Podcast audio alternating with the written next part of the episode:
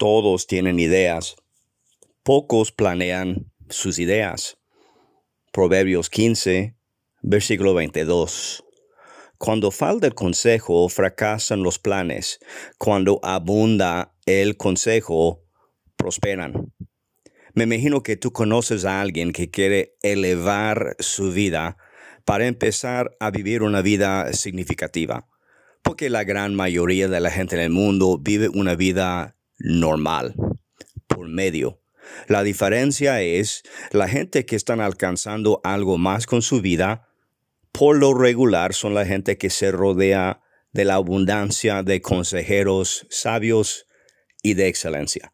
Porque cualquiera puede tener una buena idea, un buen sueño, un buen plan, pero muy pocos van a rodearse de consejeros sabios y de excelencia.